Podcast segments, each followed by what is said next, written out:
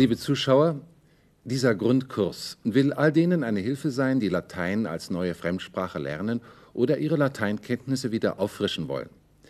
Wie Sie wissen, verlangt das Erlernen jeder neuen Sprache zunächst ein grammatikalisches Grundwissen, das wir Ihnen in diesem und in den folgenden Kursen in gedrängter Form anbieten wollen. Auch wenn Sie das schriftliche Begleitmaterial benutzen, verlangt dieser Kurs, und darauf wollen wir Sie gleich zu Beginn hinweisen, Ihre konzentrierte Aufmerksamkeit. Noch ein Hinweis, wir werden von Anfang an die lateinischen Bezeichnungen für die grammatikalischen Begriffe verwenden. Die Kenntnis dieser Termini müssen wir voraussetzen. Jede einzelne Sendung wird Ihnen aber auch etwas vom Leben der römischen Antike vermitteln, von einer Zeit, als Latein noch die am weitesten verbreitete Sprache in Europa war. Die Römer waren ursprünglich ein Bauernvolk und aus diesem Bereich sind auch unsere ersten beiden Sätze genommen. Rusticus arrat. Der oder ein Bauer pflügt. Ancille in horto sunt. Die Mägde sind im Garten. An diesen Sätzen kann man schon sehen, erstens, im Lateinischen gibt es keinen Artikel. Der Bauer rusticus, die Mägde ancillae. Zweitens, im Lateinischen werden alle Wörter klein geschrieben. Ausnahmen sind Satzanfänge hier Rusticus und Ancille, und Eigennamen, wie zum Beispiel Roma, Rom, sowie die von Eigennamen abgeleiteten Adjektive, wie zum Beispiel Romanus, römisch. Drittens, lateinische Wörter werden im Allgemeinen auf der vorletzten Silbe betont. Romanus. Noch ein Wort zur Aussprache des Buchstaben C. Die Römer der republikanischen Zeit sprachen C stets wie K, also Cicero. Doch schon in der Spätantike ging man bei C vor E und I zur Aussprache Z über, also Cicero. Solange Latein eine gesprochene Sprache war, in der katholischen Kirche beispielsweise, bis in die Mitte der 60er Jahre unseres Jahrhunderts, ist man bei dieser Aussprache geblieben. Hier nun die Vokabeln unserer beiden Sätze. Rusticus arat, Rusticus, Rustici, der Bauer. Es ist zweckmäßig, bei den Substantiven den Genitiv gleich mitzulernen. Arat, er, sie, es pflügt. Der Bauer pflügt. Ancille in horto sunt. Ancilla, Ancillae, die Magd. Hortus, Horti, der Garten. Sunt, sie sind. Die Mägde sind im Garten. Da dem Lateiner beim Substantiv der Artikel fehlt, muss er auf andere Weise Fälle und Geschlechter unterscheiden, nämlich durch die Wortausgänge. Merke, Wortausgänge beachten. Die Wortausgänge werden an den Wortstock angehängt. Das wollen wir uns bei der ersten der A-Deklination ansehen. Unser Beispiel Mensa, Mensae, der Tisch. Im Singular Nominativ Mensa, der Tisch, Genitiv Mensae, des Tisches, Dativ Mensae, dem Tisch, Akkusativ mensam, den Tisch, Vokativ mensa, o Tisch, Ablativ mensa, durch den Tisch, von dem Tisch, mit dem Tisch. Der Wortstock mens bleibt in allen Formen unverändert. Entsprechend im Plural Nominativ mensae, die Tische, Genitiv mensarum, der Tische, Dativ mensis, den Tischen, Akkusativ mensas, die Tische, Vokativ mensae, o Tische, Ablativ mensis, durch die Tische, mit den Tischen, von den Tischen. Die Wortausgänge haben in fast allen Formen ein A. Der Wortstock bleibt unverändert. Das Lateinische hat außer den auch im Deutschen vorhandenen vier Kasus, Nominativ, Genitiv, Dativ, Akkusativ, zwei weitere. Einmal den Vokativ zum Ausdruck der Anrede. Mensa, o Tisch. Er ist meist formengleich mit dem Nominativ und wir werden ihn nur dann nennen, wenn er eine andere Form aufweist als der Nominativ. Außerdem gibt es den Ablativ, der verschiedene Funktionen hat. Er steht zum Ausdruck des Mittels auf die Frage womit, wodurch, zum Beispiel aqua recreare, mit Wasser erfrischen. Der Ablativ steht zum Ausdruck der Trennung auf die Frage wovon, zum Beispiel curis liberare, von Sorgen befreien. Und schließlich steht der Ablativ zur Bestimmung eines Gegenstandes oder eines Begriffs nach Raum und Zeit auf die Frage wo, wann.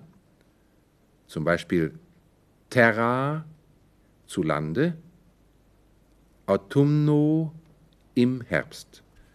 Bei der Übersetzung eines lateinischen Ablativs ins Deutsche benötigt man immer eine Präposition. Die Substantive der A-Deklination sind femininer. Ausnahmen männliche Berufsbezeichnungen wie Poeta, Poete, der Dichter, Agricola, Agricolae, der Bauer, Nauta, Naute, der Seemann und Flussnamen wie Isara, Isare, die Isar sind maskuliner. Rusticus der Bauer gehört zu der zweiten, zur O-Deklination. Wir sehen uns auch diese Deklination an, und zwar am Beispiel von Dominus, Domini, der Herr. Singular, Nominativ Dominus, der Herr, Genitiv Domini, des Herrn, Dativ Domino, dem Herrn, Akkusativ Dominum, den Herrn, Vokativ Domini, o Herr, Ablativ cum domino mit dem Herrn. Der Plural der O-Deklination lautet Nominativ Domini, die Herren, Genitiv Dominorum, der Herrn, Dativ Dominis, den Herrn, Akkusativ Dominos, die Herren, Vokativ Domini, o Herren, Ablativ cum dominis, mit den Herren. Die Substantive der O-Deklination mit der Endung us sind in der Regel maskuliner. Rusticus arat, der oder ein Bauer pflügt. Bis in die Zeit um 200 vor Christus konnte er dies als freier Bauer tun. Dann wurde er von landwirtschaftlichen Großbetrieben verdrängt. Landflucht und Anwachsen des Stadtproletariats waren Folgen dieser Entwicklung. Doch die römische Kultur behielt immer einen gewissermaßen agrarischen Hintergrund. Bis heute ist der italienische Stadtadel stolz darauf, Wein aus der eigenen Kelterei oder Öl von eigenen Olivenhainen anzubieten. Wir haben gesehen, dass beim Substantiv die Formen aus dem Wortstock und den Wortausgängen gebildet werden. Ähnlich werden die Formen des Verbums gebildet. An den Verbalstamm werden die Personalendungen angefügt. Bei arat, er sie es pflügt, ist ara der Verbalstamm und te die Endung für die dritte Person Singular.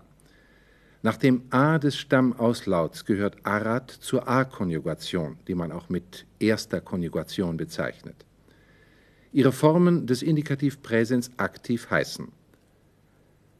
Aro, ich pflüge, Aras, du pflügst, Arat, er sie es pflügt, Aramus, wir pflügen, Aratis, ihr pflügt, Arant, sie pflügen. Aro, Aras, Arat, Aramus, Aratis, Arant.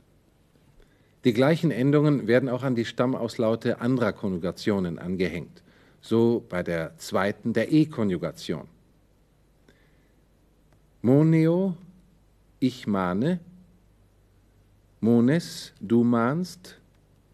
Monet, er sie es mahnt. Monemus, wir mahnen. Monetis, ihr mahnt. Monent, sie mahnen. Moneo, mones, monet, monemus, monetis, monent. Entsprechend wird auch die vierte, die I-Konjugation gebildet. Audio, ich höre, audis, du hörst, audit, er sie es hört, audimus, wir hören, auditis, ihr hört, audiunt, sie hören. Audio, audis, audit, audimus, auditis, audiunt. Bei audiunt ist zwischen dem Wortstamm audi und der Endung nt ein u eingeschoben. Jetzt fehlt nur noch die dritte oder die konsonantische Konjugation. Sie hat dieselben Endungen, nur wird zwischen dem äh, Konsonanten des Verbalstamms und der Endung ein Vokal eingefügt, ein i oder u, damit man es besser aussprechen kann. Lego, ich lese, Legis, du liest, legit, er sie es liest, legimus, wir lesen, legitis, ihr lest, legunt, sie lesen.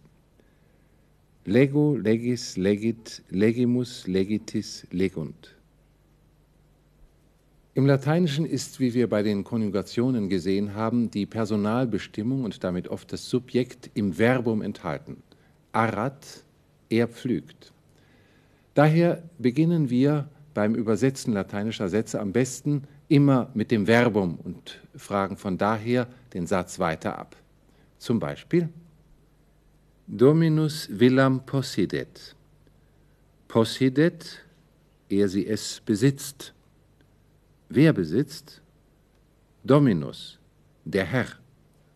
Wen oder was besitzt der Herr? Villam, ein Landgut. Also, der Herr besitzt ein Landgut.